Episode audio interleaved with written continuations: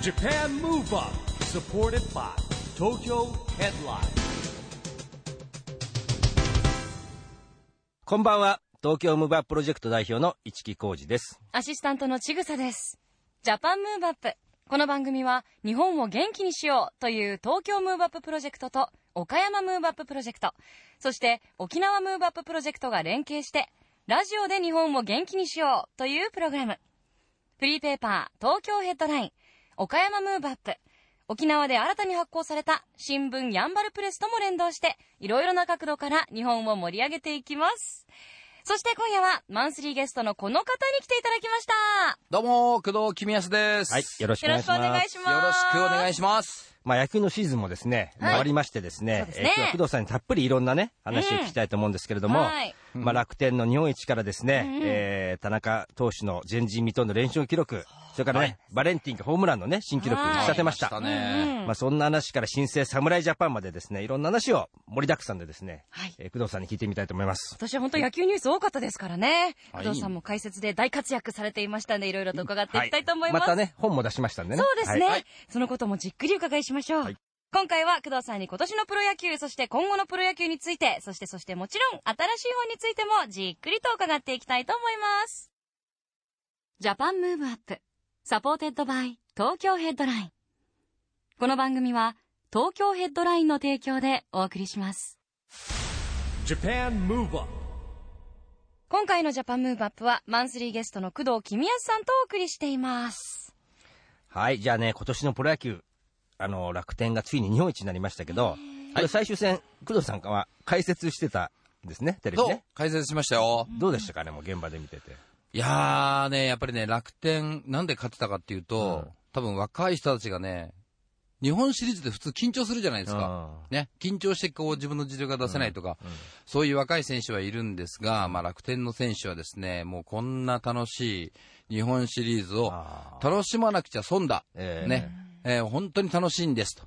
もう1打席1球が僕らの本当思い出になるんですと。んまあそうそうね、出れる日本シリーズではないだけに初めてっていうのも当然あったでしょうけど、まあそんな中で本当に選手が楽しんでたなっていうところが、まあ結果としてもね、しっかり出てたんで、まあその辺が楽天の強さじゃないかなっていうのは感じましたねなる。ほどね。やっぱりあの、仙台せん寒いじゃないですか。そういうのはあんま関係ないですか、ホームで。やっぱね、はいほとんどが楽天ファンでしょ、あれ。まあ、そうですね、9割5分楽天ファンと。まあ、こういうのもですね、日本シリーズは珍しいんですよね。普通ジャイアンツだったりとかすると、半分ぐらいはジャイアンツのファンっていうところもまあ全国ですからね、ジャイアンツもね。はい、あるはずなんですが、9割5分はですね、楽天のファンだった、このね、演じの、ね、風船っていうのがですねうん、非常に目立った日本シリーズでもありましたね。はい。感動的なシーンでしたよね。ねえ、はい本当ですね。まあ、で、最後またね、田中投手が締めくくるっていう。そうなんです。これがですね、まあ、試合前に、星野監督に聞いたら、んいや、あいつがどうしても入りたいって言うから入れたんだと。えー本当に大丈夫なんだなっていうのを3度聞いても、本人が入ります。はい投げますと。えーいうふうに言ったと。またそこで投げてね、僕は3分の1でも投げたらいいかなと思ってたんですが、1イニング、うんまあ、15球しか投げてはいないんですけど、これはやっぱりブルペンでしっかり肩を作るっていうのも含めるとですね、非常に肩や肘に負担がかかるんですね。はい。で、投げた次の日じゃないですか。ピッチャーっていうのは中4日とか5日とか6日とかね、えーっていうのが当たり前ですけど、中ゼロで投げるっていうのはですね、非常に、まあ、体の負担っていうのが大きくて、なぜかっていうと投げたら筋肉ってパンパンになるんですよ、次の日。はい。で、血流が悪くなってるんですね。はい。そんな中で投げるっていうのはですね、まあ、筋肉によりそこで負担をかけなくてはいけないので、あの、もう、多分、手の感覚からすると、痺れてる状態。はい。痺れてる状態であの15球を投げ切ったんですよ。ははいあすごいですね、これね。そう。160球投げた次の日に15球、多分ね、1球の割合でいくと、多分10球ぐらいです。ふた普段の日だと10球ぐらいえー。投げた感覚と同じになるので、次の日にまた150球投げたのと一緒ぐらいの肩や肘の負担、関節の負担っていうのがあったと思いますよ。えー。でも7戦まで行って、あの、工藤さんも現役の時に、結構ないっぱい投げた時ありませんでしたっけ？いや、僕の場合はリリーフなんで、リリーフで。は投げたんで、まだ良かったんですけど、ね、田中投手の場合は、先発で160球投げた次の日ですからね。皆さん、次の日、1日でも空いてれば多少変わりますけど、ど次の日、ね、ちょ一番張りが出てる、うん一番体が辛い時に投げたわけですから、うんこれがすごいんですよ。それで150球、150キロ投げてましたからね。ね。はい。奥様もちょっと心配そうな顔でこう見守ってらしたのがテレビに映ってて、見てた？んですかね見てました見てました、はやっぱりなんかでもどのチームのファンでもなんかこう納得の勝利だったようなうん。感がありました。で最後こう東北のみんなに元気を与えたいっていうようなメッセージもすごく胸に響きましたし、うんね。うん。日本中が元気になった一瞬だなと思いました、うんまあそんな田中投手もね、なんかね、新聞ではなんかもうメジャー行っちゃうんじゃないかみたいなの出てますけどね。うんどうなん。ですか今後のね動向気になりますよね。そうですね。まあ、あの、ポスティングで行くって言っても少しね、えー今、大リーグ側に、まあ、条件て提示っていうかですね、うん。投げかけてるはいるんですけど、まだ今、返事が返ってきてないっていう状況なので、あね。まあ、今後どうなっていくのかなっていうのも注目ですし、まあ、今回に関してはですね、その、行くっていうことがあってからちょっと問題がいろいろあって、えー選手がいが投げたりとかですね、いや、それはどうなんだっていうこともあったんで、今回のことは、とりあえず、田中投手までは今まで通りやって、うんで、来年は、じゃあ、ちゃんとしたルールを作りましょうっていうんだったら、田中投手もね、いろいろ、まあ、右往左往しなくて済むのかなっていうふうには感じますけどね。なるほどね。うんまあ大変ですよね、制度っていうのはね。そうですね。まあ、ルール作りっていうのもしっかりやってほしいと思いますね。まあそれからメジャーでやっぱりね、なんて言っても上原投手、はい。ね、はい。ワールドシリーズを優勝しましたけど、工藤さん一緒にね、ジャイアンツ時代、ジャイアンツ時代、やってますよ。あの、兄弟子、弟弟子じゃないですけど、仲良く、こうええいろんなね、あの、上原も年下なのに結構いじってくるんですよ、工藤さんあそうなんですか、はいはい。あの、メジャーに一番最初に見に行った時は、あ、君ちゃんとか言われましたからね。はい。君ちゃんじゃないよ、工藤さんだろって言ったんですけど、はい。君ちゃん何しに来たのって、お 前何しに来たのって見に来たんだよって。話がね、前に進まないんですよ。彼と話すと。えーそういうキャラクターなんですね。あ、結構です。明るるいキャラクターですしね。はい。あんまり仕事仕事してなかったり、野球をやらない時は、こう、普段のね、いろんな話題で盛り上がる選手なんですよ。まあ、そんな彼と、まあ、ワールドシリーズで優勝した次の日はい。に、えーこれもテレビで、えーちょっと対談っていうかですね、ちょっと話をさせてもらったんですけど、大変疲れてました。あさすがに、はい。ほぼですね、えーシャンパンファイト終わったりとかですね、いろんな取材が終わった後、寝ていない状態で朝、うんはい。アメリカ時間の朝、日本時間の夜に彼らがですね、来てくれて、えーそこで少し話すことができたんですけれども、まあ、本当に終わってどうですか？って聞かれたらほっとしてます。これでやっと休める。ね。るほどね。彼はやっぱり、えーシーズンで、えーまあ、ポストシーズンも含めて、ワールドシリーズも含めると、86試合、86試合も投げて86試合投げたんですよ。すごい数を投げ切ったわけですね。もう最後はもうクローザーとしてずーっと投げ続けたわけですから、まあ相当なプレッシャーの中でずっと1年過ごした。まあゆっくり休ませてあげたいな。でも本当によくやってくれましたよね。本当ですよね。私はなんかヒーローインタビューでもなんか息子さんが結構ね、出てはいてすごいキュートですよそうねで。すね。なんかあのね、インタビューの中では息子さんの方がなんかヒー ヒーローのような感じでね、すごいみんなに人気ありましたよねね。必ず一言もらうみたいな、はいねでまたいい一言返すみたいな、英語でね。メジャーリーグああいうとこがね、またちょっとおおらかというか。いいですよいいですねね。和やかでね。はいうーんまあそんなこともありましたしですね、あとあの、新生侍ジャパン。はい。あの、またね、これも、えー工藤さんの同僚と後輩だった国母さんがうん監督になりました。はい。台湾に3連勝。行ったんですよね、台湾ね。台湾行ったんですよ、ええ僕。はい。その日に行って試合をやって、次の日にはもうすぐ帰ってきてですね、ええー仕事に戻ったんですけど、忙しい。まあでもあのー彼が台湾に行く前に、えージャパンのユニフォームで都内でこう会見が終わった後にインタビューさせてもらったんですけど、うん普通監督さんって自分がそうなると、選手を見極めようとするじゃないですか。うん。で、選手を見極めていくんですよね、うん。っていう話をしたら、国母監督はなんと、選手に僕を見極めてもらいたいんだって。おはい僕がどんなこと野球をやるのかっていうのを見極めてもらいたい。僕は、あうん。こういう監督、国母監督がこんな野球やってこういうことを考えてやってるんだろうな、監督でふさわしいっていうのをうん。見極めてほしいって言ったんですよ。うん。それにはちょっと僕もびっくりしてですね、え、選手を見極めるために呼んだんですよね。うん。いいえっていう話をして、まあやりたい野球はあるんですけどと言いながらも、やっぱりそうやってね、謙虚に自分が監督として今までやったことがないわけですから、初めてやるっていうものに関して、しっかりと、こう、選手に見極めてもらいたい。そして、選手が、国母監督になれば、俺また、呼んでほしいなと、うん。うん。そう思われるような監督になりたいと。いうことも言ってましたんで、もうこういう監督が出てくればですね、ジャパンは強くなりますよ。まあね、はい。3連勝しましたけどね。そうですね。すでにね、このも楽しみですね。楽しみです。はい。そしてですね、工藤さんが実は、また最近、本を出しました。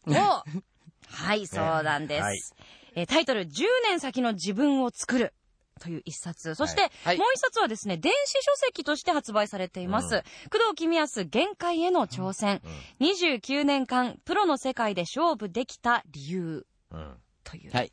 この2冊が現在出ているんですがすいません、もう本当にありがとうございます。いやいや2年先での、あ、10年先の自分を作るね。はい。これパーッと僕も読んだんですけど、はい、私も読ませていたこれね、だきました。あの別に野球とか関係なく、うん。こう、まあビジネスの世界にも通じるっていうか、そうですね。うん。なんかこう自己啓発本ですね。そうですね、あの、具体的な例はもちろんね、工藤さんご自身が経験した、まあ、野球の世界でのあれこれだったりするんですが、そこからまた、もう本当にビジネスの場面でもそうですし、うん。なんか人生において、なんかこう、生きるヒントっていうのがたくさん詰まってる感じのねやっぱ本ですよね。り一流の人は違いますね。そんなことはないですよ。はい。改めまして、こちら2冊それぞれどんな内容で、まあ、野球をやっていく上で、まあ疑問とかね、えー自分が理解できないこととか、えー、上手くなりたいんだけどどうしたらいいかわからないとか、まあいろんな疑問ってこうそれぞれ持ってるじゃないですか。でも、わからないからってやらないんではなくて、わからないからこそ何かを始めるきっかけっていうのは絶対必要なんですよ。はい。そのきっかけさえあれば、人って進んでいく間に、あいろんなことが見えてきて、あ、じゃああれもやりたい、これもやりたいっていうふうに思えるんですけど、なかなかその一歩がなかなか踏み出せない。うん、じゃあどうやって踏み出したらいいのか、何に対して踏み出したらいいのかっていうのをすごく考えますよね。何かではなくて、何でもいいからやってみる。自分がこう思うと信じるものをやってみる。まあそういう大切さをですね、えー少し皆さんにお話をしたいなというふうに思って本を作りました。やっぱりこうね、自分で工夫をしていくっていうかね、あのー工藤さんがうまくよくしたのは、例えば、えーまあ、成功してる、まあ、ピッチャーとか有名なピッチャーのフォームを見てね、真似しするところが始まったらしいんですけども、真似をしながらも自分で工夫をしていかないかね、身につかないっていうか、こう言われてやるっていうよりは自分から進んで考えてやる。まあ、身につくんですよね、やっぱね。っていうか、それ、我々の世界も一緒だなとか思って。はい。いやいやいやいや、やっぱり僕は、あの、子供の頃あんまり野球は実は好きじゃなかったんですね。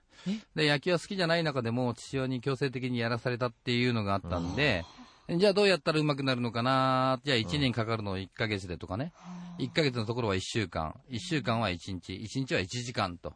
まあ、なるべく、こう、コンパクトにまとめて、大事なところだけをやりたい。で、そうすれば、人より早く上手になるわけですから、その分、遊ぶことができる。ぐらいのことを考えて、まあ、子供の頃にやってたんですよ。はいで、それの一番代表的な例が、プロを真似すれば、プロ野球選手と同じようにな、なボールが投げれるんだろうっていう、単純な考えから始めたんですね。決してこう、ね、いろんなことをやりって、あれもダメ、これもダメって考えたわけではなくて、単純なとこから始めてみるっていうのも一つの方法なので、まあでも実際あれですかね、29年間やった秘訣っていうか、ん。まあ僕は若い子から知ってるんでね、え 変化を見てるんですけど、何ですかね、29年間やれたえ秘訣。いや、秘訣、29年間やろうと思ってやってくることではなくて、うん。ちゃんと、まあ足元見てやることのが大事なんですよ。うんはい。ただ自分の目標にするっていう、こういう3年後、5年後、10年後、自分はこうなっていたい。うん5年後にはこうなっていたい。で、そのために何をすれば、あの、3年後、5年後に自分がこうなっていられるのか、ね。それを最終的に10年後まで自分で設定をして、その前を、こう、どんどんどん自分で階段を作っていく。うんはい登っていかなきゃいけないわけですから、当然自分の体も変わる。考え方も変わるかもしれない。変わってもいいわけですよ。はい。10年先、大体自分がこんな自分になっていきたい。例えば10年経って、ひょっとしたら違う自分がいるかもしれないんですよ。でもそこも面白いじゃないですか。人生なんて決められたものをやっていくよりも、自分がどう変化するかって、あった方が絶対面白いというふうに思うんで、面白い人生を送るためにも、はい。ぜひ、こう自分のね、ある程度設定を決めて進んでいってもらえたら、うんまた新しい自分が見えるかもしれませんよ。そうだよね。やっぱ環境を変えたりとか、自分が変わるのってちょっと怖かったりするじゃないですか。ああ、なるほどでねも。それをいかに受け入れて楽しみにするかっていうのでうん変わってくるんですよあーね。不思議と環境が変わるとですね、確かに最初は入った時に、僕もやっぱり球団が変わって、大英に行ったり、ジャイアンツに行ったりとかしてるじゃないですか。うんそうそう、変わるんで、当然、あの、バスで言うと、座るところってここって空いてるのとかね、聞きながらやってるんですよ。ああ工藤さん、いいいいですよ、そこどうぞ、みたいなことは言われますけど。そうです、ね、もう決まってますもんね。そうですよね。学。生みたいなもんですもんね。そうですよね。はい。同じで30過ぎて、え、うん。このバス空いてる、ここ席空いてる、あ、うん。ここ多分誰々が座ります、誰々が座りますって、空いてるとこどこって聞いて座るんですよ。えあそっから始めるんです。でも、それをいちいち、えーどうしようって思うよりは、空いてる空いてるって聞けば空いてます、空いてませんって教えてくれるわけですからうん、勇気を持って自分が何をしたいかっていうことをはっきりさせればそれに対して答えてくれる人も、多分僕は出てくるんだと思いますけどね。いや、僕らもね、本当によく冗談で言ってたわけですよ。背番号47でしょ、?47 歳までやれたらいいねって、まさか47までやると思ってなかった僕もい今だから言えますけど。ねまあ僕もやれると思ってなかったですね。ーですよね。ははいえーびっくりですよそうでどんどんどんどん変化を重ねて、はい来年からは大学院生になるわけですそうなから、んです。また大学。また大きな変化ですそうねで。すね。また環境が変わるんんで。でもまあ、楽しみも半分、うん、ちょっと不安も半分あるんですよ。うんあそんなね、頭のいい高校出てるわけではないのででもまあ自分がやりたいと思ったことが何かあった時に、やっぱりそこにね、飛び込んでみるのも、ね、面白い人生が見えるかもしれないじゃないですか。新しい自分を見つけることができるかもしれないと思ってますんで、頑張りま。素晴らしいですすね。はいしかもすごく10年先の自分を作るは、すごく読みやすいんですよね読みや。すいですよ。サクサク読めちゃうんですよね。なんで、例えば通勤中ね、あの、はい会社勤めの方なんかも、あの、何駅かで何章サクサクって読めちゃうので。そうね。うんあの、まあ大阪なんか出張行くとしたら、もう新幹線の中で読めますよ。そうですよね、うん。もうすぐ読めちゃいますよね。あと、今の時代、電子書籍よく使ってる方もいらっしゃると思うので、はい。えーぜひお手に取っていただきたいと思います。で、ちぐささんは読んだ感想は？あ私？は、いやー、まず、あのー大英に移籍した時のうん。環境の変化が結構赤裸々に書いてらっしゃるじゃないですか。はい。そこすごい全然知らなかったので、あ、そうか、みたいな。うんそういうところもすごい面白かったですし。いやいやいや、もうね、いろいろ変わるとね、あの、楽しみの一つでもあるんですけど、えやっぱりね、えーどんなチームなんだろうと思っていくと、やっぱりね、あの、弱か、僕が行った時は弱かったんで、やっぱり弱いチームっていうのは、やっぱり成り合いがあったりとかですね、しょうがないとかですね、えーそういう部分で、こう負けるっていうことに対して全くこう反応しないっていうんですかね。うん悔しいとか、負けたくないとか、なんで負けるんだろうとか、そういう疑問がなかなか湧かないんですよ。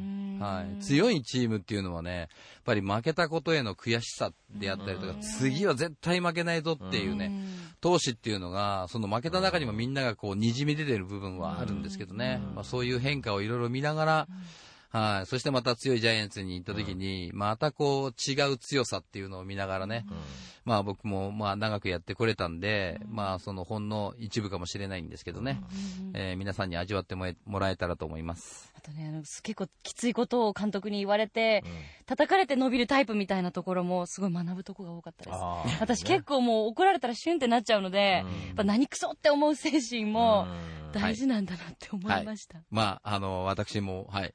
とりあえずマウンドで一人で投げてる人間なんで、うんそういう気持ちがないとですね、あそこで一人で戦えないんですよ。まはいあそうですよね。マウンドで一人で投げてるわけですからね。いやーたくさん勉強になりました。はい。工藤公康さんが書いた2冊、工藤公康限界への挑戦、29年間プロの世界で勝負できた理由。こちら、電子書籍です。そしてもう1冊、10年先の自分を作る。現在発売中です。ぜひ手に取って10年先の自分を見つけてくださいね。はい。Japan Move Move. 今日はマンスリーゲストの工工藤組康さんにたっぷりと話を伺いましたね。もう最近ゲスト連れてきていただいていたので、うん工藤さんの考えとかお話をこうじっくり伺うことってあんまなかったじゃないですか。そうですね貴重な回でしたね。そうそう、たまにあの、まとめでね、うんうん工藤さんに一人でもね、非常に楽しい話聞けますからね。そうですよね。はいありがとうございますありがとうございます。さあ、工藤さん、次回は？今度はですね、ちょっとビッグな方を連れてこようと思ってますんで、うんまあ、ビッグネームもありますが、体もビッグの方。はい、お楽しみに。はいおー気になります。楽しみにしたいと思います。はい。さあ、ここで東京ヘッドラインからのお知らせです。現在2週間に1回、月曜日発行のフリーペーパー、東京ヘッドラインですが、読みたかったけど、すでに専用ラックに最新号がなくなってたなどの経験をされた方のある方、いらっしゃいませんか？そんなあなたに朗報です。東京ヘッドラインのウェブサイトでは、バックナンバーの表紙や記事閲覧が可能なんです。Http コロンスラッシュスラッシュ www.tokyoheadline.com にアクセスしてバックナンバーのタブをクリックすれば2011年からの東京ヘッドラインの表紙を一覧で見ることができます。お気に入りの表紙があった方や当時の話題を振り返りたい方も楽しむことができますよ。ぜひチェックしてくださいね。以上、東京ヘッドラインからのお知らせでした。さあ次回も元気のヒントたくさん見つけていきたいですね。そうですね。もう今年も残りあと1ヶ月ですよ。早いね。元気のヒントをたくさん見つけてきましたけども、はい。ね、残り1ヶ月もまた元気のヒントを見つけましょう。 Japan Move Up。お相手は一木広治と、ちぐさと、工藤公康でした。それではまた、来週 Japan Move Up, supported by Tokyo Headline。この番組は東京 Headline の提供でお送りしました。